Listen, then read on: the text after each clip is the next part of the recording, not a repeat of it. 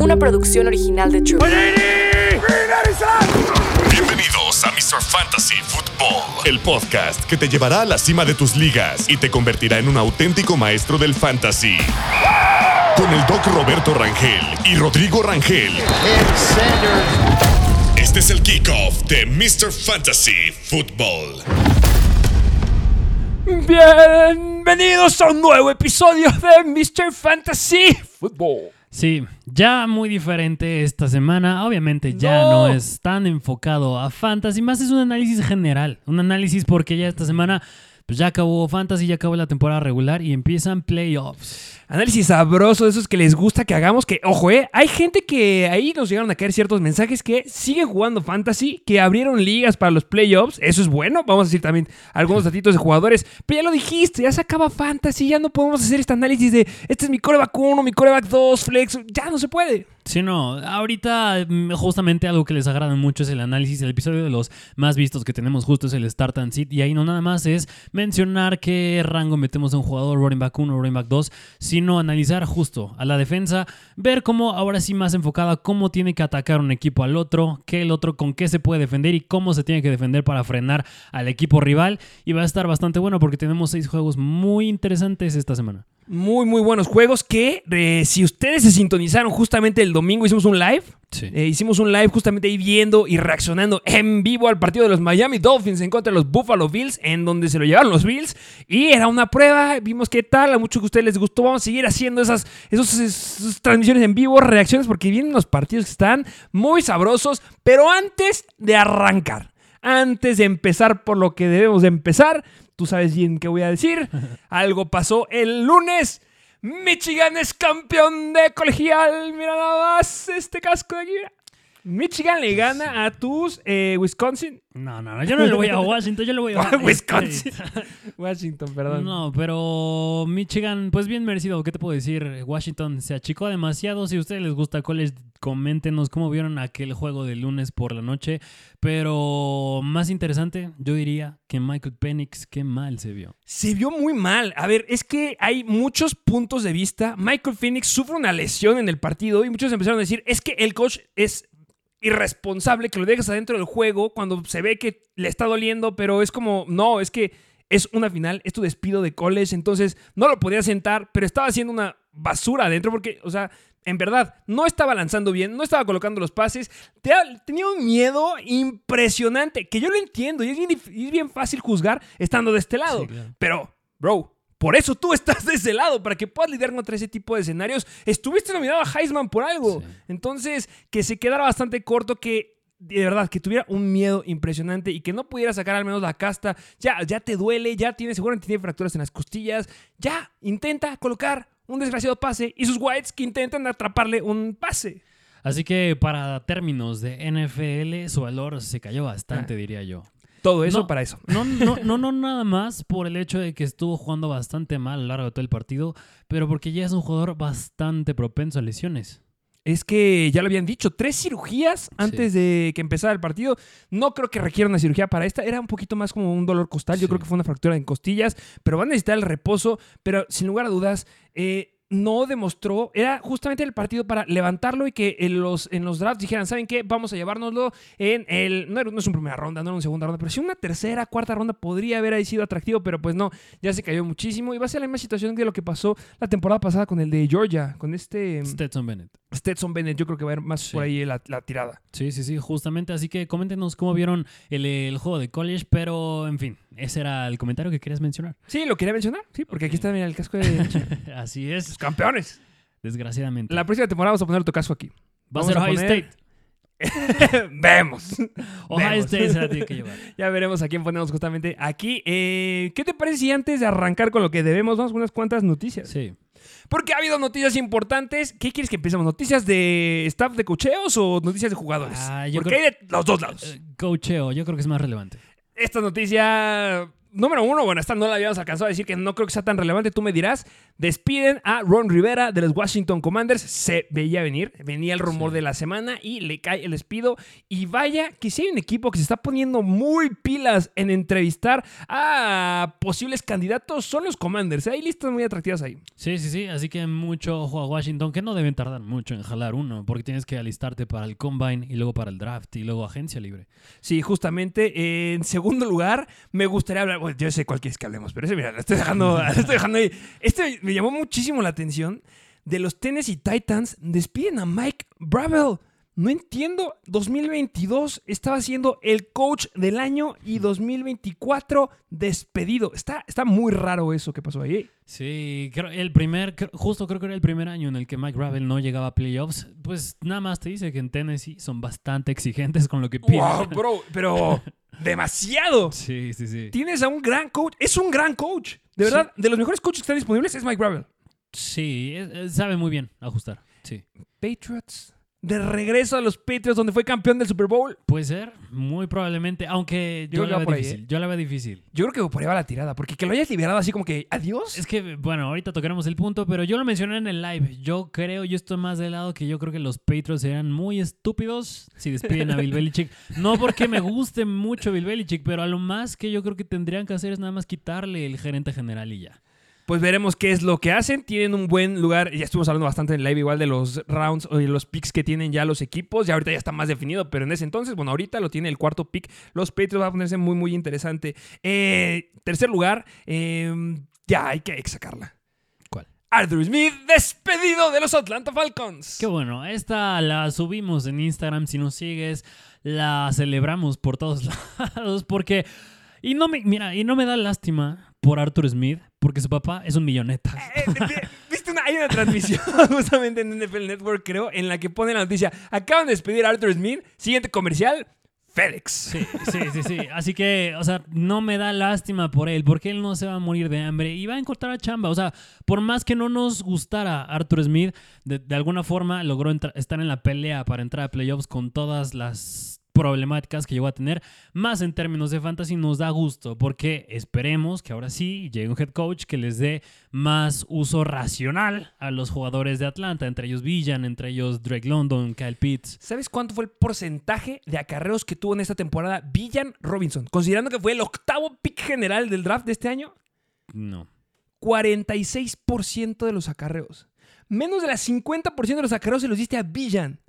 Pick número 8 general. Es que es estúpido lo que hace Arthur Smith. Que, que- que yo creo que ahí pudo haber, a- a- puede haber otro comentario que nos pueden estar diciendo, sí, pero Villan Robinson fue relevante al último en Fantasy porque sus targets, los veías, eran abismales. Pero al que- menos eso era algo bueno que se hacía Arthur Smith. Pero lo que alcanzábamos a ver antes, cuando llegaba un corredor que era pick de primer round, no se quedaba con menos de la mitad de los acarreos. Sí. Es, es abismal lo que hizo Arthur Smith. Qué bueno que lo cambie. Que qué chistoso viste cómo salió enojado en el partido final de, de los Sí. Saints a gritarle a Dennis Allen. Sí, sí, sí. Bien o mal que anotaran. Yo digo que mal, muy pasado de lanza. De- ¿No escuchaste la justificación de Jameson Winston? de James Winston, sí. A mí me gusta la de James Winston. Pero Dennis Allen, yo estoy más de la de Dennis Allen, que justo dijo no teníamos que haberlo hecho. es que es Arthur Smith. Sí. Y mira, yo creo que un, Se cargó a todos los que jugamos fantasy. Sí. Y un escenario interesante es justamente el próximo año, ya, bueno, les falta un head coach a estos Falcons. Imagínate que llegara Ben Johnson, el coordinador ofensivo de los Lions. Exactamente. Tienen el octavo pick y agarran a un Jaden Daniels, un... Bueno, no, creo que Caleb Williams, pero un buen quarterback, un playmaker. Ya tienes una ofensa con Villan, Kyle Pitts, Drake London y la falta algo defensa más. que tienes. Y tiene una muy buena defensa. Mike Bravel, yo creo que entra muy bien a los Atlanta Sí. Falcons. Sí, sí, sí. muy, muy bien ahí. Eh, igual, eh, también este Joe eh, lo entrevistaron, lo- los primeros que dijeron, queremos entrevistarlo ya, fueron los Commanders justamente. Sí. Y también otra noticia, no me falta ningún, ningún head coach, solo despidieron ellos tres. A mi parecer no. Y otro que hubo cambios de cocheo en los Jaguars. Salió la noticia de Doc Pederson que dijo, vamos a depurar el staff de cocheo. Bueno, fue, dijeron, vamos a estar corri- vamos a despedirnos de, equipo del staff ofensivo y defensivo porque necesitamos nuevos aires. Entonces los Jaguars también van a renovar su plantilla al parecer esta temporada. Ok, interesante. Vamos a unos cuantos jugadores. Sí. Eh, número uno, eh, Garrett Wilson cambia de número. Mm, sí, es cierto. No muy relevante, pero qué decir. Al que traían Ohio State. Al número 5. Así es. Eh, igual, eh, bueno, ya hablando un poquito de lesiones, todos vieron que eh, sufrieron lesiones. Obviamente, Jalen Waddle que no jugó, pero hay optimismo que pueda jugar esta semana. Vamos a retomarlos ahorita. Raheem Mostert, hay optimismo que pueda llegar a jugar esta semana. Christian McCaffrey, se espera que ya regrese a los entrenamientos esta semana. Lo digo de McCaffrey porque no, los 49ers no juegan esta semana. Eh, Sam Laporta tiene una gran oportunidad de poder jugar esta semana. Y también Jalen Hurts, los rayos X que le tomaron salieron negativos, entonces debería estar igual bien para jugar. Y ya estamos diciendo unas cuantas más noticias, pero también mencionar lo que vimos la semana pasada, que vimos al mejor jugador novato en la historia de la NFL. Lo acabamos de presenciar. Puka Nakua rompe récords de recepciones y de yardas aéreas.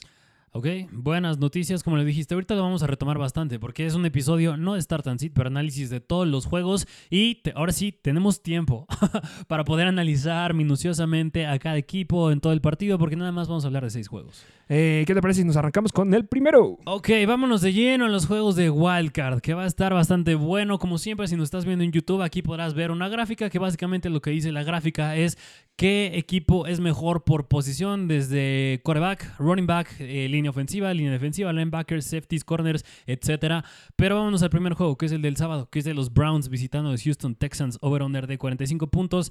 Spread, eh, son favoritos los Cleveland Browns por 3 puntos. Ya hablamos mucho de este juego en el live. Ya dijimos cuáles son nuestros puntos de vista. Vamos a retomarlos, obviamente. Eh, empezamos. Over-under. ¿Cómo es el over-under? Yo lo veo decente. Estamos, habías sí. hecho pronóstico justamente en el live. y habíamos- tú habías dicho que hasta un over-under de 50. Yo creo que sí le puede tirar el 50. Ok, entonces vamos tirándole a un over. ¿Y qué lado quieres que veamos? ¿O cómo, cómo empezamos a analizar este partido? Mira, de primera instancia voy a decir que yo creo que lo va a ganar Cleveland. Pero Uy, vamos, claro. va- vamos a hacer el análisis y a ver si llegamos a cambiar un poco de opinión. Me gusta esa predicción. Mm, Al analizar los equipos, a diferencia del Start and yo- vale la pena mencionar, hablar mucho del coreback. Porque Mm. como le vaya al coreback, le va a ir al el equipo en general, quitando el lado defensivo. Así que empecemos, ¿qué te parece el lado de Cleveland con Joe Flacco? Nuestro queridísimo Joe Flaco, que para nosotros, nuestro punto de vista es que es el Comeback Player of the Year. Ya veremos cómo se lo va ganando, pero es que ha sido irreal. Lleva cuatro semanas consecutivas clavando más de 300 yardas por aire. La han interceptado, por supuesto. Pueden caer intercepciones de esta defensiva de Houston, que ha sido dominante en las intercepciones, por supuesto. Pero otra semana de tres touchdowns aéreos, más de 300 yardas, es más que asequible porque Amari Cooper va a estar listo, Elijah va a estar listo, David Njoku está listo, tienes a Jerome Ford listo, tienes a Kyrie Hunt listo, tienes a todos listos en este equipo. Así es. Eh, y bueno, a mí me gustaría justo empezar del lado de Cleveland, que digo, este juego ya lo vimos. Este juego ya lo vimos en la semana número 16, en número 16, en aquella semifinal de Fantasy, que Amari Cooper se pasó de lanza, Joe Flaco lo hizo bastante bien, pero hubo un pero en aquel juego, porque no jugó CJ Stroud. Eh, si nos vamos un poquito a ver cómo le puede ir a Jalen Hurts, a mí me gusta mucho... Ah, Joe Flaco. Ah, sí, a Joe, Joe Flaco, perdón, Joe Flaco, empiezan con J los dos. A Joe Flaco me gusta mucho analizar qué es lo que manda la defensa, tanto en el sentido de cómo presiona al quarterback que qué mandan en más en la cobertura del perímetro de Houston. En este caso, los Houston Texans son el cuarto mayor equipo que mandan cover 4. ¿Qué nos dice esto? Cobren mucho lo- los pases profundos. Y eso es algo que ha venido haciendo bastante Joe Flaco con, con Amari Cooper específicamente y también con David Njoku. Pero justamente al enfrentarse al cover 4, Joe Flaco tiene 90, 56 puntos de, de rating. Normalmente su rating es de 90 puntos. O sea, la tiene bastante complicado. Y un detalle más es que estos Texans presionan en la décima mayor cantidad al coreback y el rating de Joe Flaco igual cae hasta unos 53 puntos. Es decir, si presionan a Joe Flaco y se enfrentan mucho a cover 4, lo van a va a ser un largo día para él.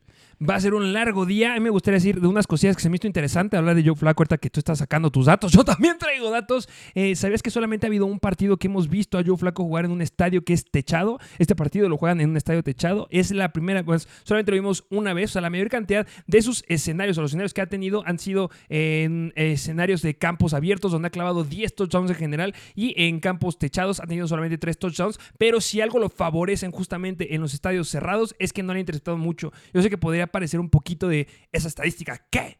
Pero podría ser un poquito relevante esos datos que van a salir surgiendo durante el partido que son interesantes. Justamente, así que por aire, eh, muy complicado el escenario para Jalen Hurts, digo para Joe Flaco, pero ya lo vimos en la semana 16, a Mary Cooper 265 yardas, le fue bastante bien. Ahora bien, si me preguntas, yo creo que la clave para Houston justamente es eso. Cubrir el pase largo, pero cover 4, ¿qué hace? Te abre mucho la cancha por en medio del campo. Ahí tienes a, quien tienes que usar, tienes que usar a David Njoku. Alguien con quien ha encontrado química bastante bien, Joe Flaco. Entonces, podría tener sus pros y contras, sí. Así que... mm, yo creo que igual, otro punto clave, pero creo que el lado de Cleveland no merece tanto análisis. Justo es la parte de los running backs, porque aquí entra Karim Hunt y entra Jerome Ford. Pero así que sean running backs elites, no. ¿Qué es lo que manda más, lo que manda más Cleveland en contra, bueno, más bien en el ataque terrestre mandan mucho outside zone. En general la NFL mandan mucho outside zone, pero en contra del outside zone los Houston Texans permiten apenas 2.7 yardas por acarreo. Es bastante, bastante buena la defensa de Houston en contra del ataque terrestre. Entonces, Joe Flaco la puede tener de ganar por lo que vimos en la semana 16, sí. Pero por lo que nos dicen las estadísticas, no. Lo acabas de decir bien, la defensiva de los Texans ha sido muy muy buena. El outside zone, ya lo dijiste, lo tienen en 2.7. En general, el inside y el outside en promedio lo tienen en 3.2 yardas. Si vemos un poquito lo que ha estado promediando nuestro queridísimo Jerome Ford, que es el que se queda con la mayor cantidad de acarreos, es lo que hemos visto en las últimas semanas. Solamente se ha quedado promediando 2.2 yardas, 1.7 yardas. Es decir, su promedio de yardas por acarreo, al menos en las últimas 5 semanas, ha estado por debajo de la cantidad de yardas permitidas por acarreo de los Houston Texans. Justamente ese partido de la semana 16 que se enfrentaron en contra de Houston, 15 acarreos, 25 yardas y 1.7 yardas por acarreo. Esta línea de Houston puede frenarlos por el ataque terrestre. Pero los dijiste, también los puede frenar por el ataque aéreo. Conclusión, en papel, complicado el escenario, pero no, no cambiamos de postura. Ok, hasta el momento no. Yo, yo creo que la clave, si me dices cómo tiene que atacar Cleveland a Houston, dudo que les vuelva a salir la fórmula con Amari Cooper. Eh, la clave para mí es David Njoku. Justamente para mí, igual la clave es David Njoku, es un poquito donde han flacado un poquito los Houston Texans. Están permitiendo 7.24 yardas por target. Cuando estamos hablando de un Tyrant que está teniendo una gran cantidad de targets y que está anotando como loco, lo que sí se debe decir es que han permitido muy poca cantidad de touchdowns en las últimas ocho semanas los Houston Texans. Solamente un touchdown a los Tyrants han permitido. Entonces, si alguien debe romper esa estadística, debe ser David Njoku, que lo puede hacer sin ningún problema. Sí, qui- quien la rompió, creo yo, puede ser Njoku, porque en la semana 16 justo, les clavó el touchdown. El único que les han clavado en las últimas semanas los Tyrants. Y dato curioso, ya hablando un poquito más específico de Red Zone, en Red Zone Joe Flaco al momento es el coreback con mejor rating, no es perfecto, pero tiene 133 puntos de rating, de los mejores en la NFL, así que si llegan a Red Zone, va, la va a sufrir Houston. Nos gustan entonces los números que pueda llegar a plantear eh, Joe Flaco. Yo creo que ahí me gustan las estadísticas. Me gustan las estadísticas de David Njoku, como lo acabas de decir. De alguno de los Whites, yo me iría por Amari Cooper. Debe ser. Fórmula que le salió el partido pasado, pero es difícil que le salga este. Tú lo Sí. acabas de decir también. Pero debe ser con el que tenemos que ir. Ataque terrestre de Cleveland. Yo lo veo bastante, bastante limitado. Y ya lo dijiste. Zona roja. No confían tanto en los corredores. Confían con David Njoku. Entonces, puntos y yardas aéreas de Joe Flaco, más de 300. Es muy asequible esta semana. Así es, así que bueno, este es el panorama general de Cleveland. Vámonos ahora del lado de Houston. Que, Uy, se pone interesante. este. que, que siguiendo la misma línea, hablando del coreback, empecemos con CJ Stroud, que CJ Stroud tiene el séptimo, acabó con el séptimo mejor rating en toda la NFL, es decir, lo hizo bastante bien. Y con CJ Stroud no podemos decir un historial, porque en la semana 16 no jugó. Esa semana fue la rotación entre Case Keenum y Davis Mills y acabó perdiendo Houston, pero aún así mantuvieron bastante apretado relativamente el partido. Así que CJ Stroud, eh, ¿qué manda más? La defensiva de los Cleveland Browns mandan mucho cover 3. Es decir, una mm, defensiva con bastantes pases intermedios. Así que, ¿cómo le va a CJ Stroud en contra del cover 3? Tiene 108 puntos de rating. Es mucho mayor a lo que acabó en general al final de la temporada. Así que, ¿qué, quiere decir esto? Que le tiene que ir muy bien porque Cleveland permite más de lo que CJ Stroud ha llegado a clavar normalmente, específicamente contra el cover 3. Eh, y viendo la presión, yo ahí pondría más el foco. Porque los Cleveland Browns son el segundo equipo que mayor, que más presiona al coreback. Lo presiona el 40% de las veces. Y el rating de CJ Stroud cae unos casi unos 22 puntos de rating. Así que la clave está en presionar a CJ Stroud, pero tienes un coreback que se mueve. Al mandar tanto cover 3, Cleveland, yo creo que aquí sí les puede ser la fórmula que tienes que buscar pases largos, ya sea Noah Brown o sea Nico Collins. Sí, justamente, la fórmula debe ser con los wide receivers. Eh, la verdad, en- a lo largo de la temporada, sí, Stroud se ha enfrentado en contra de defensivas que podemos ponerlos bastante similares a Cleveland. En las últimas ocho semanas, la novena mejor defensiva en contra de quarterbacks, al menos tomando esta estadística de fantasy, son los Cleveland Browns. Llegan a frenar bastante bien a los corebacks, pero si vemos en, específicamente las defensivas a las que se ha enfrentado, sí, Stroud se ha enfrentado contra muy buenas defensivas que presionan bastante al coreback. Por ejemplo, la defensiva de Pittsburgh en la semana número 4 y ha sido sus mejores semanas en cantidad de yardas aéreas que ha clavado, 306 yardas, 2 touchdowns y 0 intercepciones. Otras defensivas que presionan al coreback, por ejemplo, Tampa Bay, y en esa semana clavó 470 yardas aéreas. Ya lo acabas de decir, es un, corredor, es un coreback que se sabe mover, sabe cómo sacar los pases, si tiene a sus elementos. Yo creo que aquí la clave muy importante que no la han tenido los Houston Texans es que estén saludables todos sus wide receivers y que no caiga alguna lesión. Si Nico Collins, ya lo acabas de decir, puede estar saludable y se queda como ser el wide receiver número uno, va a depender mucho de su talento para crear separación, pero podría llegar a hacerlo, pero va a estar muy complicado. Yo la verdad, una estadística que me llega a gustar y yo creo que pueda llegar a entrarnos a ti eh, como opines, un touchdown por tierra de C. Stroud. No lo veo tan descabellado y yo creo que podamos llegar a ver el mejor partido en cantidad de yardas terrestres de C. Stroud. El mejor que ha tenido fue la semana 2 en contra de los Jaguars con 47 yardas. De ahí en fuera no pasó a las 20 yardas. Yo creo que esta puede llegar a clavar más de 40 yardas por tierra C. Stroud, por lo que le van a estar exigiendo los cornerbacks a los wide receivers. Yo creo, eh, mm, yo creo que estará muy dura. Yo la veo muy dura. Justo la de que pueda. Bueno, puede ser, pero es que digo, del otro lado tienes a Miles Garrett, tienes a Jeremy Augusto Coramoa, o sea, tienes linebackers y lineros defensivos muy buenos. Un punto bueno para sí Stroud, y por eso yo creo que tiene que ser más por aire, es que tiene el mejor ratio de touchdown intercepciones, el mejor indicador de touchdowns relacionado a intercepciones, es decir, cada cuatro touchdowns clava una intercepción si Stroud es el mejor en la NFL, así que yo no veo ahí por qué tendrías que cambiar tanto esa estrategia, pero un detalle muy importante es que si Stroud es el segundo peor quarterback en red zone.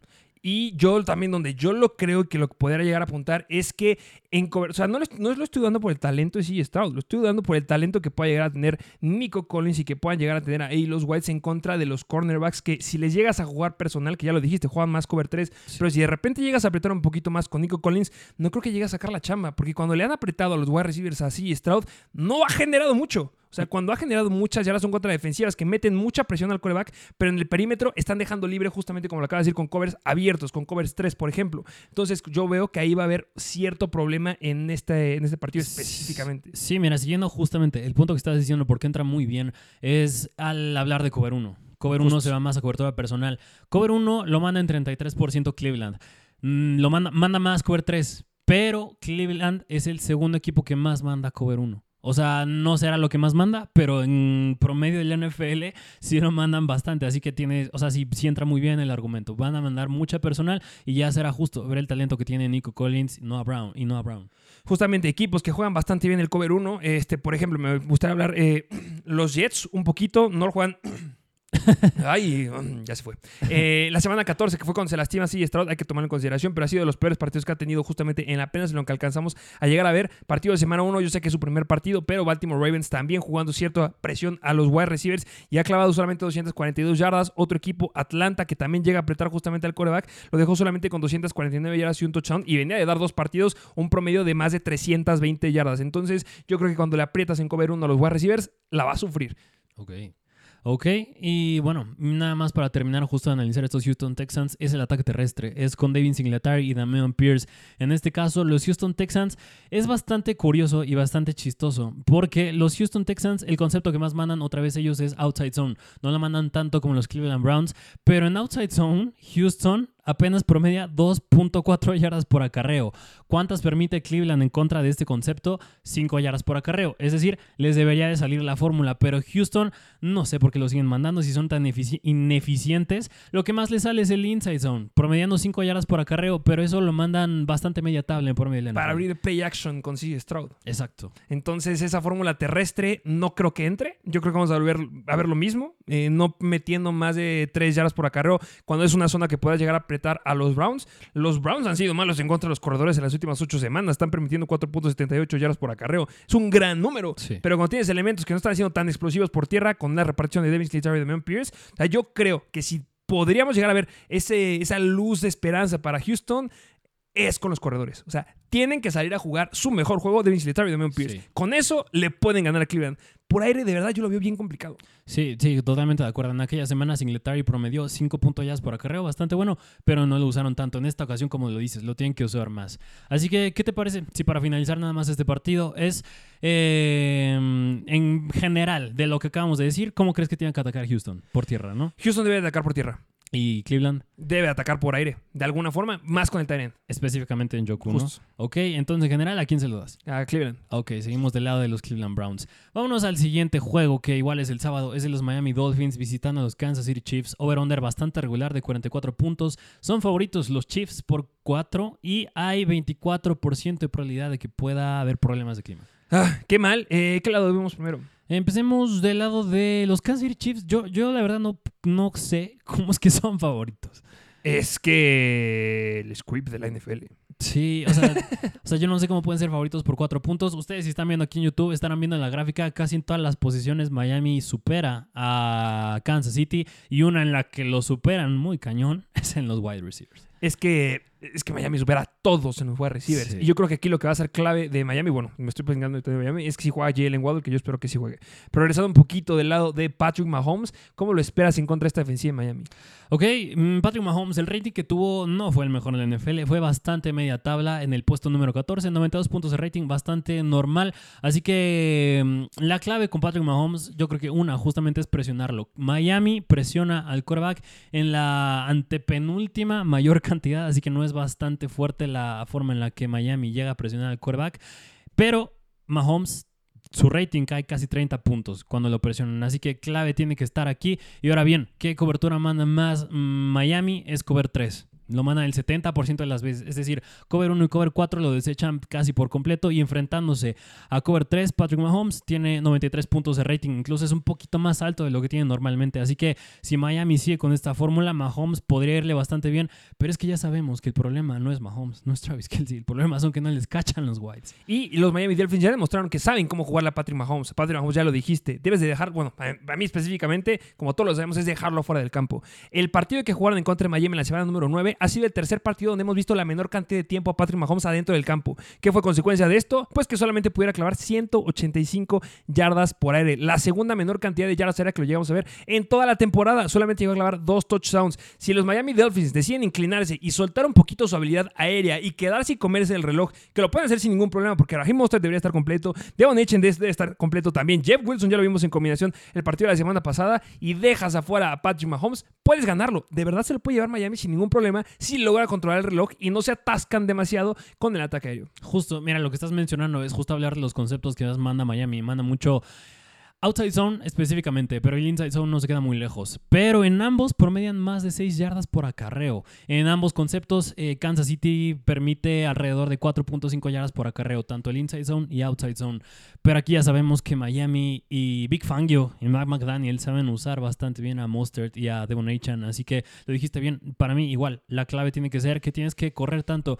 Sí, es el juego de redemption de Tyreek Hill regresando a Arrowhead y a Kansas City, pero no te va a servir de nada a estar atacando profundo luego, luego.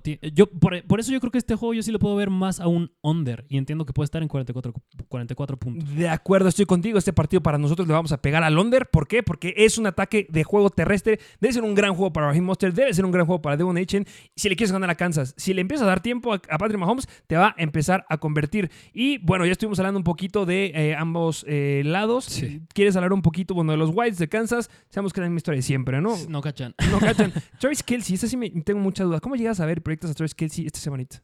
Mira, interesante al ver cómo distribuye los targets Patrick Mahomes.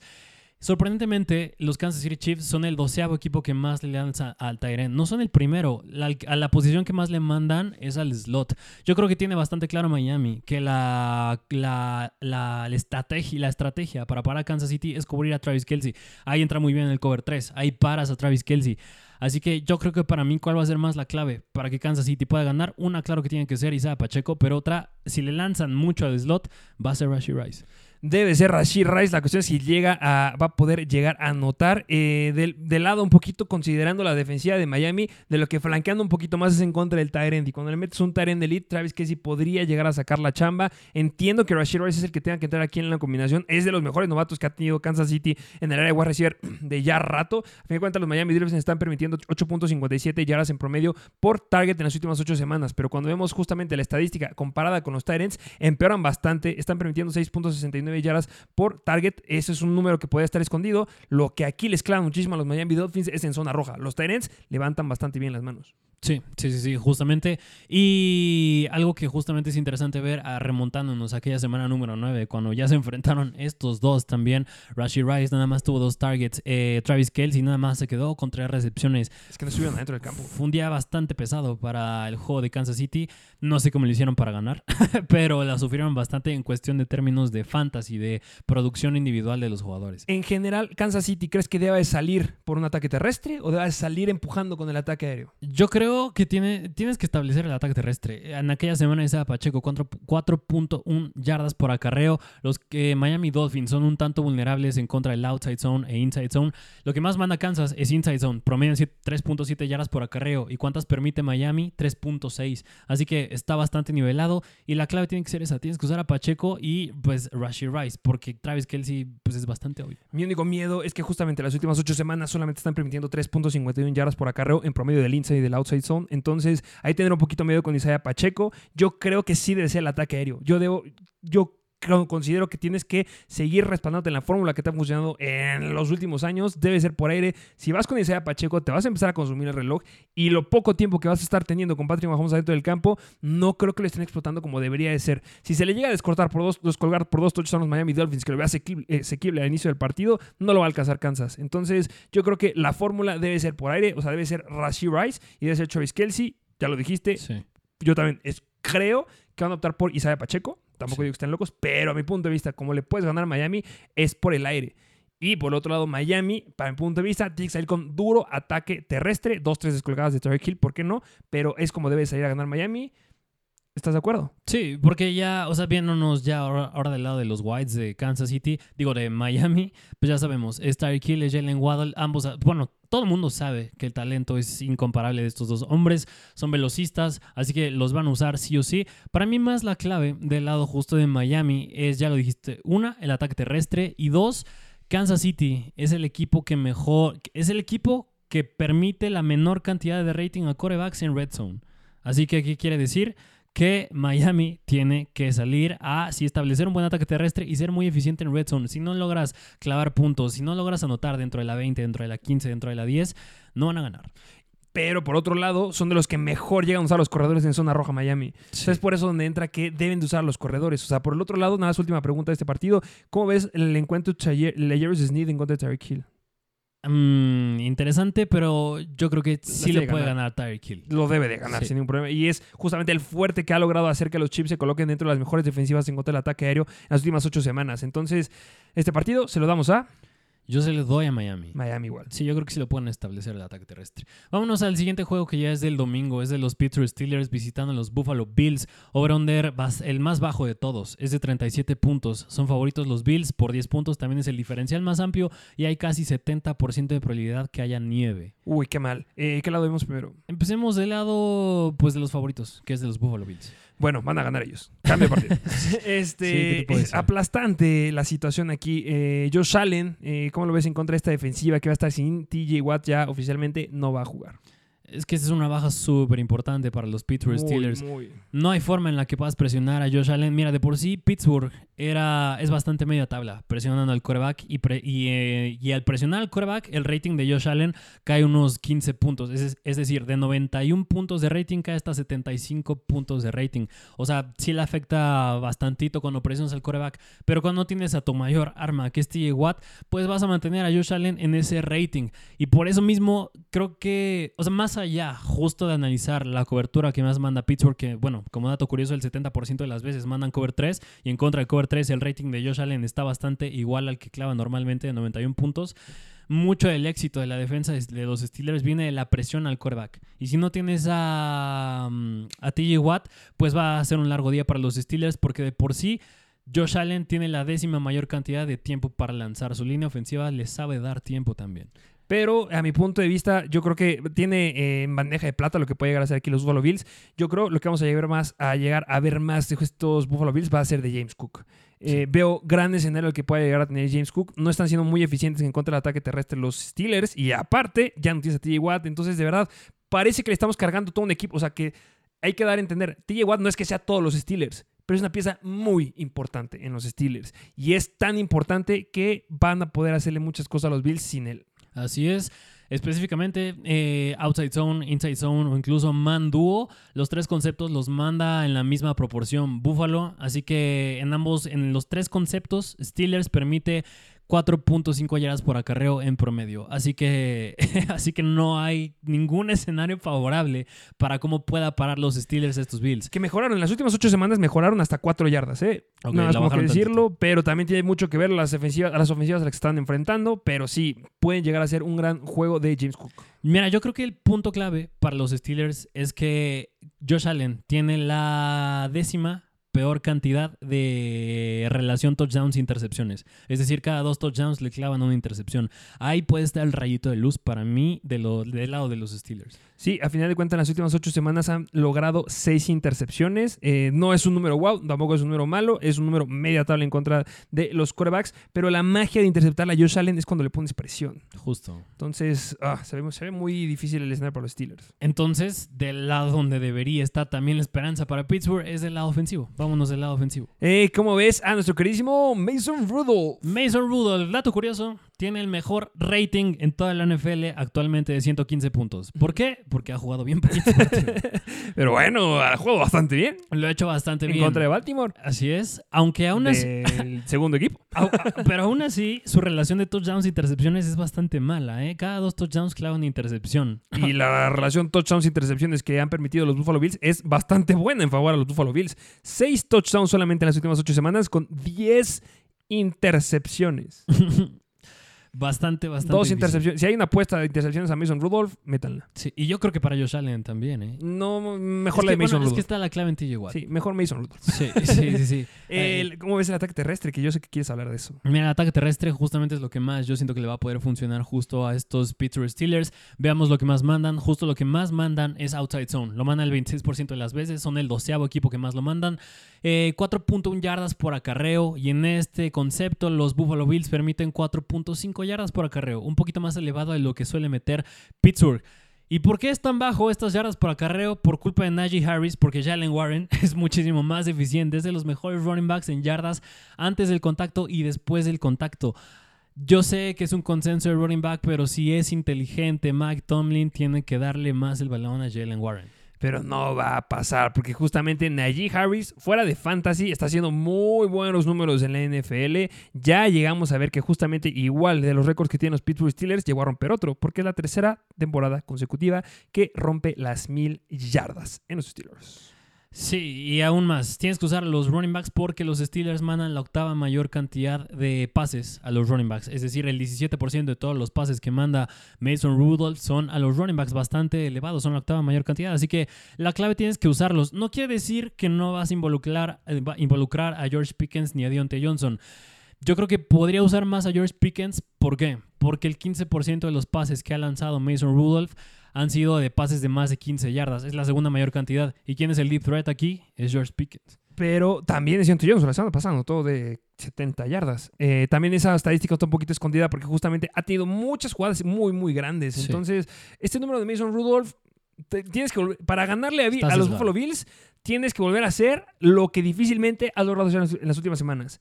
Hacer pases de más de 70, 80 yardas. Sí, si logras hacer esa fórmula, puedes competirle. No estoy diciendo puedes ganarle, puedes competirle. Pero si no, es que en general son buenos los Bills en contra del ataque terrestre. Flanqueando un poquito en, los, en el ataque aéreo de los corredores, que ya lo acabas de decir tú. Yo creo que es una estrategia que pueden llegar a apretar por ahí los Pittsburgh Steelers. Pero de ahí en fuera, en contra de los wide receivers, la verdad también la veo muy complicada porque solamente están permitiendo 6.27 yardas por target los Bills en las últimas 8 semanas y están permitiendo una de las menores cantidades de de yardas aéreas de toda la NFL no es de las mayores, es la menor cantidad de yardas que han permitido los- las defensivas en las, últimas ocho semanas, es la de los Buffalo Bills. Entonces, mm, la fórmula en papel se la deben de llevar los Bills. Sí, porque van a ser más explosivos y del otro lado lo único que te va a salir es el ataque terrestre y así no vas a poder ganar en contra de un equipo que es muy explosivo, que es Buffalo. ¿Cómo salen los Bills? ¿Terrestre o aire? Mm, por aire. De acuerdo. Tienes que salir a ganar luego. Bueno, luego, yo creo que por tierra, eh, la verdad. Pero sí influye mucho que va a nevar. Sí. Eh, y recuerden que cuando nieva, el que tiene un poquito más de relevancia son los corredores, un poquito menos a los wide receivers. Debes de recargarte un poquito más a tus wide receivers con más esperanza. Stephon Diggs debe de irle bien. Tiene muy buenas manos entre- en climas fríos. Y eh, por otro lado, los Pittsburgh Steelers, a mi punto de vista, deben de salir a aventar bombazos. Vienen intercepciones de Mason Rudolph. Esa es una apuesta segura esta semana, pero deben de lograr hacer bombazos. Si clavan al menos unos 2-3 bombazos, pueden competir. Sí, de acuerdo. Así que, bueno, saludamos a Buffalo aún así. Sí. Ok, vámonos al siguiente juego que ya es del lado de la NFC. Es de los Green Bay Packers visitando a los Dallas Cowboys. Over-under bastante alto de 51 puntos y son favoritos los Cowboys por 8 puntos. Y Mike McCarthy se enfrenta a su ex equipo. Viene la sorpresa de la semana. Cre- Ay, tú hypeaste a Green Bay. ¡Sorpresa de la desde- semana! Si estuvieron en el live stream de Buffalo en contra de Miami, tú hypeaste bastante a Green Bay. Yo creo que la sorpresa de la semana van a ser los Packers ganándole a los Cowboys. Yo creo que no. Mira, hay un reportero bastante famoso. Son mu- muchos lo han de conocer. Se llama, creo que Stephen A. Smith. Que Ah, él sí. llegó a decir que si los Cowboys tienen un año en el que tienen una verdadera oportunidad para ganar el Super Bowl desde creo que el 97, es este, según él. Pero son los Cowboys.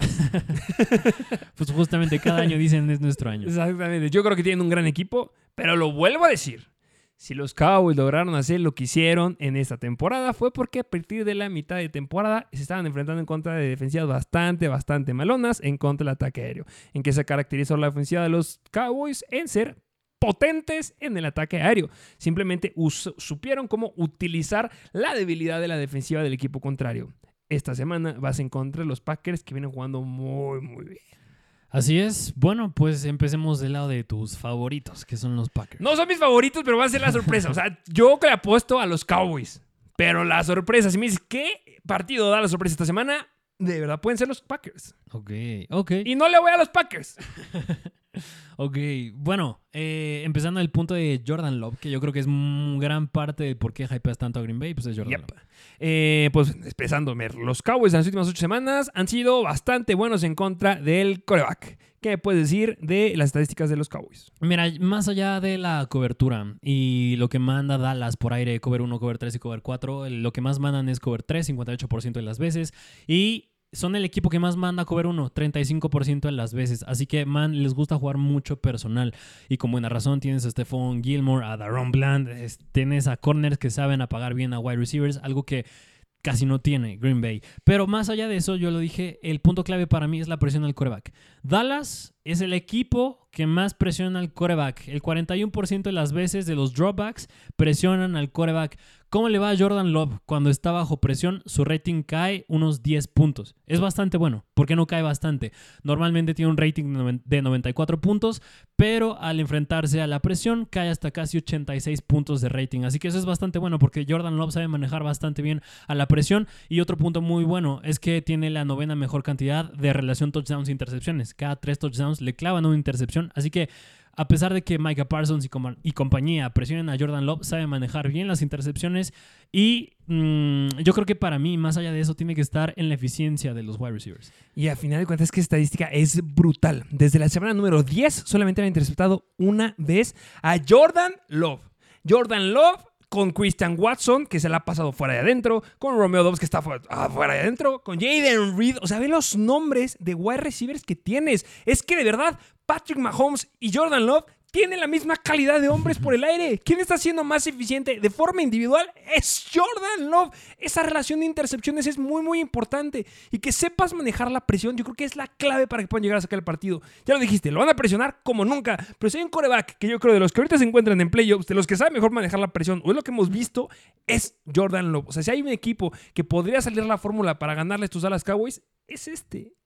Sí, sí, sí, sí. Yo creo que sí, porque ahora bien, ¿cómo va a atacar Jordan Love? Eh, el 41% de las veces manda los pases al wide. Es el que está en el abierto. Ahí entra Romeo Dobbs, ahí entra Christian Watson. No tanto Jaden Reed porque él es el más el del slot, pero aún así son el quinto mayor equipo que más le lanza al tight end. Para mí más clave y porque Dallas manda mucho, bueno, la mayor cantidad de las veces manda cover 3, yo creo que puede estar difícil con Luke Musgrave, porque justamente si lanza, si es el quinto equipo que mayor veces le lanza al tight end y te vas a enfrentar contra un equipo que manda bastante cover 3, tiene que caer más lo que vienes haciendo a lo largo de toda la temporada, que es buscar a Christian Watson, es buscar a Romeo Dobbs, es buscar a Jaden Reed. No creo que esté tanto por el lado de Aaron Jones ni por el lado de Luke Musgrave. Es la mejor defensiva en contra de los Titans en las últimas ocho semanas. Así que por eso mismo, yo creo que Luke Musgrave totalmente difícil, pero es usar a Christian Watson y Romeo Dobbs, que al momento están cuestionables. Ojalá sí jueguen, pero aún así, quien yo creo que sí puede sacar la chamba bien. No creo que con toda la carga pueda él solito, pero tiene que sacar la casta a Jaden Reed. Jaden Reed yo creo que va a ser la fórmula por la que le podrías llegar a ganar aquí. Si quieres llegar a tener un poquito de esperanza, ya lo dijiste, no suelen acostumbrarse a sacar este tipo de juegos, pero si lo llegan a ocupar, yo creo que es bastante asequible. ¿Crees que salgan a jugar con cover o con personal? Yo creo que personal, porque no le ganas al talento de Dallas. El, talento de Watson, de Dobbs o de Jaden Reed no le gana el talento de Dallas del perímetro. Y también me gustaría decir que justamente esa estadística en contra del tight hay que mencionarlo. Eh, la defensiva de los Dallas Cowboys tampoco es que se haya enfrentado en contra de muy buenos tight El último mejor tight que se han enfrentado esta defensiva de los Dallas Cowboys fue en la semana número 17. Eh, sí, semana número 17 que se enfrentan en contra de los Detroit Lions. Y Sam Laporta les clavó 84 yardas por aire, 12 targets y 7 recepciones. Luke Musgrave era de al inicio de la temporada un gran talento y los comparamos bastante, que puede tener el techo tan alto como uno de los mejores talents en esta temporada, que es Sam Laporta. Yo creo que si sales a jugar justamente con Luke Musgrave, que es algo que no nos esperamos muchos, puede llegar a sacar la chamba, porque ya está de regreso, ya jugó la semana pasada, estuvo limitado, pero ya va a estar completo esta semana. Ok, ok, ok. Yo creo que aquí clave es Musgrave. Ok, y también podría, bueno, sé que es de difícil Dallas, pero en los últimos tres juegos Aaron Jones viene clavando más de 100 yardas terrestres. Y si en algo pueden llegar a flanquear un poquito en todas las estadísticas de, sus, de su defensiva, son en contra de los corredores. Así es. Eh, ahora viendo el lado de Dallas, mira, es que ¿qué te puedo decir de Dak Prescott? Bien, en todo, en todas las métricas es fenomenal. Es que la misma fórmula de siempre. Si hay un equipo que hace la misma fórmula de siempre, son los Cowboys. Sí. La misma fórmula de siempre. Y hay que se la saben leer, se la aprenden los de la defensiva y la sabe apagar y se les acabó la fiesta. Sí. Y yo creo que algo que sí tienen que corregir muy bien Green Bay y aquí donde yo creo que va a ser clave para Dallas que le gane a Green Bay es que mandan muchísimo cover 3. 81% de las veces. ¿Qué cantidad de rating permite Green Bay? 104 puntos cuando mandan cover 3. ¿Cuál es el rating normal de Dak Prescott? 104 puntos. Es la tercera mejor cantidad en la NFL. Y aún más, ¿a qué posición le manda más targets? Dak Prescott es al slot. Y ahí quien está desde el slot, claro que es Brandon Cooks, pero es CD Lamb. Entonces, yo creo que la no va a estar del lado defensivo la clave para Green Bay. Tienen que sacarlo a ganar del lado ofensivo con Jordan No, del defensivo pues, van a abusar de ellos. En relación en rating de touchdowns e intercepciones permitidas de los Packers, en las últimas ocho semanas, 13, 13 touchdowns permitidos, solamente dos intercepciones. O sea, son la defensiva que ha logrado la menor cantidad de intercepciones. Desde que le quitaron a su elementazo de cornerback, se han ido para abajo va a ser un largo día por aire para la defensa de Green Bay. Pero por eso, es que también por eso vas a tener mucho tiempo. Es, donde la misma fórmula tienes que empezar. Tienes que dejar afuera del campo a Dak Prescott. Dak Prescott va a salir y van a ser los Cowboys a anotar en 5 o 6 jugadas. Evita que sea la menor cantidad de 5 o 6 jugadas. Si los logras limitar en eso, porque en todas te van a anotar, puedes llegar a ganarlo tienen que tener un gran control de reloj y lo pueden hacer con Aaron Jones. Sí. O sea, tienen una buena fórmula para sacar el partido, a menos que haya una lesión, obviamente, ya se les acabó la fiesta. Sí. Que J. Dillon, basura. Sí, sí, sí. Contra outside zone permiten 5 puntos yardas por acarreo, así que tienen que sacar a usar este concepto Green Bay y controlar el reloj, pero aún así yo sí se lo doy a Dallas. Yo me quedo con los Packers, definitivo. Ok, vámonos al siguiente juego, que es de Los Ángeles Rams visitan los Detroit Lions. Over-under el más alto de 52 puntos y son favoritos los Lions por 4 puntos. ¿Qué lado quieres ver primero? Y yo aquí yo creo que sí va a ganar el underdog, que son los Rams. Eh, no creo. Que es juego de Matthew Stafford regresando a Detroit. Sacaron una solicitud los fanáticos de Detroit Lions que estaban baneados, cancelados y no permitidos los jerseys de Matthew Stafford en el partido de esta semana. ok, buena estrategia. ¿eh? y, también digo, ya como factor extra, Sean McVay conoce a Jared Goff. Y factor extra, extra, los corebacks que regresan a enfrentarse en contra de sus equipos ah, les suele ir bastante bien. ¿O al revés? Pero, pero ambos equipos es lo mismo, sí, ¿eh? cierto. No, antes no aplica. o, sea, aquí como que se mata ese argumento de los parejos del lado, de, ambos lados. Eh, pues vamos a ver a, por qué los Rams pueden ganar. Yo creo que los Rams, porque, porque tú lo dijiste en live stream, no son underdogs. Son un equipo que viene haciéndolo bastante bien. Dak Prescott tiene un rating bastante media tabla, no es nada relevante. Detroit presiona la séptima mayor cantidad de veces al quarterback. Aquí su rating cae casi 30 puntos de Matthew Stafford. Eh, no, eh, sí, de Matthew Stafford. Así que bastante complicado si llegan a presionar a Stafford, pero por un lado tienes a Pucanacua, por otro lado tienes a Cooper Cup, y para mí, más allá de eso, ¿cuál va a ser la clave? Es Karen Williams. Yo creo que más la clave va a ser Pucanacua y Cooper Cup. Se van a pasar de rosca. ¿Por qué? Porque justamente los Detroit Lions, si en algo flanquean, si en algo han demostrado que han sido malos, si hay una estadística que yo les he dicho N veces cuando están buscando un wide receiver que se enfrente en contra de los Detroit Lions, los deep threats abusan de este equipo. Sí. Y Puka y Cooper Cup y de Marcus Robinson han demostrado que los tres tienen potencial de ser deep threats. Entonces van a ser muchas jugadas grandes. No tengo ninguna duda que vayan a ser la ofensiva que vaya a clavar la mayor cantidad de yardas aéreas en este partido. Entiendo lo que quiere decir que Karen Williams es importante, pero la cuestión con lo de Karen Williams es si Karen Williams juega bien, aplastaron a los Detroit Lions. Sí. Aplastaron. No puedes dejar que juegue bien Karen Williams. Tienes que dejar que juegue muy bien Puka y Cooper Cup. Karen Williams, no. Y a lo mejor ahí puedes llegar a equilibrar. Ok, ok, sí, completamente de acuerdo, porque sí, es muy vulnerable el ataque aéreo defensivo de los Lions, así que sí, Es, es... malísimo. Y es que estos dos equipos ah, semana tras semana en Fantasy tenían jugadores bastante relevantes. Del lado de los Rams ya lo dijimos, Puka, de Marcus Robinson ya lo dijiste, Cooper Cup, Karen Williams, así que los tenemos bastante leídos, bastante, bastante estudiados y no hay otra fórmula para los Rams, ya lo dijiste, es usar a estos dos hombres por aire y Karen Williams muy eficiente, establece un buen ataque terrestre. En cuestión de el concepto que más manda los Rams es man dúo. Lo mandan el 40% de las veces, es el equipo que más lo manda y permiten en este concepto los Lions 3.4 yardas por acarreo y normalmente cuántas corre los Rams, 3, 4 yardas por acarreo. Así que puede estar un poco más difícil, pero Karen Williams es también un running back aéreo, tienes un receptor más ahí. Sí, justamente ese potencial aéreo. Eh, y si nos vamos al otro lado de los Detroit Lions, sí me gustaría decir esta estadística, porque la defensiva que permite la mayor cantidad de yardas aéreas a los wide receivers en las últimas ocho semanas, ya les voy a decir quién es, los Detroit Lions. Han permitido 1.650 yardas en las últimas ocho semanas. Pero ¿sabes quién es la segunda? ¿Quién? Los Rams, con 1.487 yardas. Este juego, por aire, péguenle al over sí o sí. Sí, este sí yo creo que va a ser de bastantes, bastantes puntos porque ambas defensas son un tanto vulnerables y aunque yo creo que un factor importante para, ya lo dijiste, del lado de Detroit es el tight end. Justamente, Tyrend es punto importante en este partido. ¿Por qué? Porque Sam Laporte es el mejor Tyrend que tenemos ahorita en la NFL. Ha estado haciendo las cosas bastante, bastante bien. Le puedes llegar a pegar a los Rams por aire y con los wide receivers, por supuesto. Pero los Tyrants tampoco se quedan cortos porque los Rams han permitido en las últimas 8 semanas 432 yardas, 3 touchdowns a los Tyrants, 7.32 yardas por target en las últimas 8 semanas. Entonces, Sam Laporta, pieza clave. Es que de verdad, muchísimos puntos deben salir en este partido. Y por eso lo digo, porque si no llega a jugar... No, yo- sí va a jugar. Ok, espe- esperamos que sí, pero suponiendo que no llega a jugar, yo creo que aún más se lo doy del lado de los Rams. Sí, la verdad, yo creo que sí va a jugar. Yo tengo esa esperanza. Salieron a decir que sí hay esperanza de que pueda llegar a jugar. Y yo creo que se va a apretar para que pueda llegar a jugarlo. Y si ven que van ganando, lo van a sacar. Yo creo que esa es la fórmula que deben de usar ahí este Dan Campbell. Y pues el ataque, el ataque terrestre ya llegaste a decir de Karen Williams, pero es que no me gusta por ninguno de los dos lados. Porque son basura en contra del ataque aéreo, las defensivas, pero son buenas en contra del ataque terrestre. Ok, habiendo dicho todo lo anterior, aún así yo sí se lo doy a Los Ángeles Rams. Sí, van a ser los Rams. la verdad, sí. Ok, vámonos al último juego que ya es el Monday Night Football. Es de los Philadelphia Eagles visitando a los Tampa Bay Buccaneers. Over-under regular de 44 puntos. Son favoritos los Eagles nada más por 3 y hay 32% de probabilidad que llueva.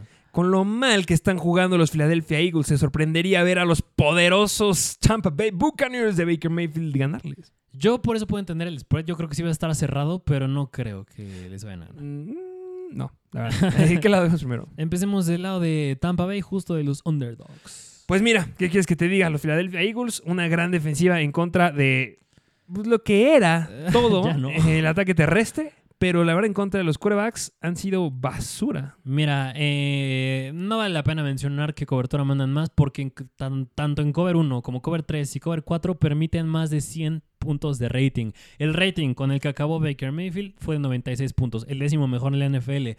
Y lo que permite Philadelphia en los tres conceptos permiten mucho más de lo que ha clavado Baker Mayfield.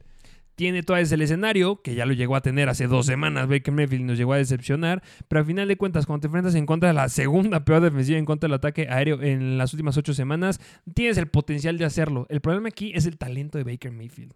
Sí.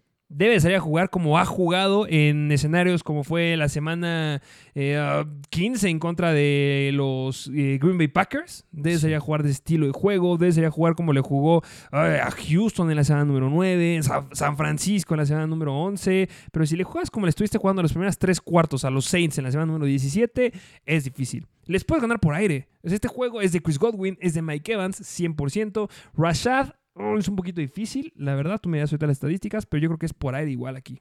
Tiene una muy buena relación, touchdowns e intercepciones. Es la octava mejor, la de Baker Mayfield. Ese es un punto bueno.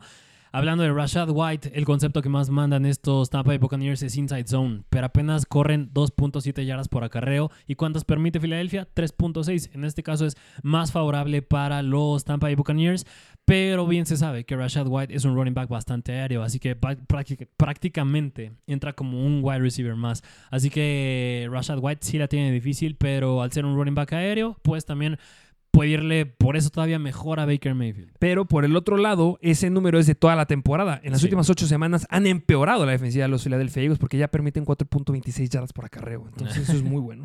Así que Tampa Bay tiene todo para atacar al lado ofensivo. Yo creo que más la clave justo está en cómo Tampa Bay para a la ofensa de los Eagles. Si Tampa Bay sale con una mentalidad seca, o sea, de vamos a jugar el fútbol que sabemos jugar, puede ganarlo. Sí. Puede ganarlo. Si empiezan a sacar sus jugadas mágicas, olvídalo.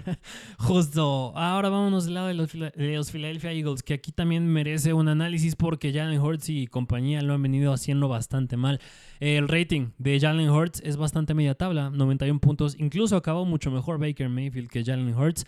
Lo que más mandan los Buccaneers es cover 3, 74% de las veces. Permiten un rating de 107 puntos. Es mucho mejor de lo que ha clavado Jalen Hurts no- normalmente en contra de esta cobertura, que es en la que peor juega Jalen Hurts. Así que tiene de ganarla por aire, sí. Pero yo creo que la clave más del lado de los Eagles, porque te va a clavar muchos puntos Tampa Bay, es justo establecer un buen ataque terrestre. que yo creo que aquí la clave es la defensiva de Tampa. Yo creo que el juego va a estar definido de qué tan bien sale a jugar la defensiva de Tampa. claro. Si sales a jugar como sabes jugar, o sea, parando y presionando, no parando a AJ Brown, que no sabemos si va a llegar a jugar. O sea, no es parando a Devonta Smith, no es parando a AJ Brown. Ellos que hagan lo que quieran, así como la misma fórmula que les dije con eh, los Detroit Lions, con Puka y Cop, que ellos hagan lo que quieran.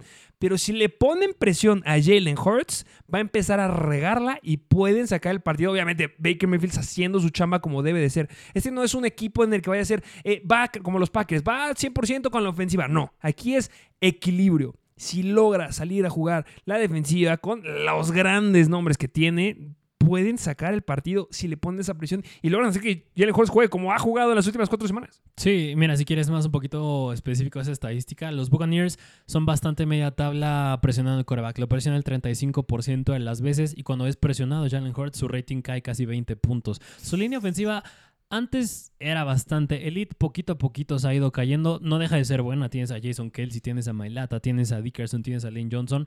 Pero lo bien lo dijiste, si logran eh, mantener este porcentaje y presionar el 35% de las veces a Jalen Hurts, su rating va a caer por más de que en contra del cover 3 le vaya bien. Así que sí, punto clave es presionar al quarterback y a mi punto de vista también es parar a DeAndre Swift, que digo, tampoco le hecho bastante bien. No, y a fi- en final de cuentas, la defensiva de los Buccaneers es muy buena en contra de los corredores. Dentro de las 10 mejores defensivas en contra de los corredores, solamente han permitido 5 touchdowns por tierra, 4.1 yardas por acarreo. Eso puede estar un poquito sesgados, pero a final de cuentas es muy buena esta defensiva de los Buccaneers. Puede llegar a parar a DeAndre Swift. Yo no creo que vaya a ser elemento en esta semana. El que va a ser el elemento principal de los Philadelphia Eagles es cómo se la juega Jalen Hurts. Nadie más, porque AJ Brown va a a jugar como sabe jugar, Devon Smith como sabe jugar, Dallas Wood como saben jugar. Si Jalen Hurts lo presionas y cae ese rating como ha caído con la presión, de verdad lo pueden ganar los Tampa Bay Buccaneers. Pero Buccaneers- los Buccaneers tienen que salir con un juego perfecto, o sea, Sí. equilibrado. Si flanquea alguno de los dos lados, la defensiva va a responder. Va- la defensiva va a parar y la ofensiva responde, pueden ganarlo sin ningún problema. Porque los que tienen la mayor probabilidad de cometer errores aquí es Filadelfia. Y fíjate que habiendo dicho todo esto y los demás juegos, yo creo que sí me inclino mucho más en que en este sí lo puede sacar Tampa Bay. O sea, podríamos estar viendo en esta semana cómo sacan a dos de los favoritos para hacer entrar al Super Bowl, al menos a inicio o mitad de temporada. Yo fuera sí. Cowboys y fuera Filadelfia. Yo creo que sí. Yo creo que estos son equipos en donde si juegas Survivor, Survivor y todavía sigue vivo tu Survivor, obviamente, no metería. Que yo sé que es en temporada regular, pero hay gente que lo extiende. Entonces, aquí yo no metería. No podría decirte que tampoco Filadelfia, estoy seguro. En papel, pues debería sacar la, la casta a Filadelfia, pero el escenario de juego perfecto lo tiene Tampa. Igual tampoco me sorprendería ver un win de Baker Mayfield. Así es. Así que finalmente este juego sí se lo, yo sí se lo termino dando a Tampa Bay. Venga, me gusta. Igual, asequible. Gran juego, ¿eh? Estos dos son los que tienen que ver. Ok, y mira nada más para finalizar rápido. Browns, Texans, ¿a quién se lo das? Browns, Yo igual, Browns. Dolphins, Chiefs, Miami. yo igual. Steelers, Bills, A los Bills, yo igual, Bills. Packers, Cowboys, Cowboys. yo también. Rams, Lions, A los Rams, yo igual los Rams. Y Eagles, Buccaneers, Buccaneers. igual Buccaneers. No, sí se lo voy a dar a los Packers. ¿Sí? Sí, es que sí confío en los Packers. Ok. Bueno, pues ya le echamos un análisis bastante, bueno, bastante extenso de lo que es en papel. Sabemos que en la vida real ya llegan a pasar otras cosas que no, pero en papel ya les mencionamos quién la tiene más de ganar en todos los juegos de esta semana. Espero que tengan un excelente día. Espero que disfruten de estos partidos y que su equipo favorito logre ganar y que logre pasar a la siguiente ronda. Seguiremos haciendo episodios. Eh, ¿Algo más que agregar? No, como siempre, suscríbanse, dejen su like, dejen un comentario, eh, síganos en Instagram si les está gustando mucho este, conte- este contenido para seguir trayéndoles más. Y nada, que tengan una buena semana de Wildcard. Nos vemos a la próxima. Mr. Fantasy Football. Una producción de Troop.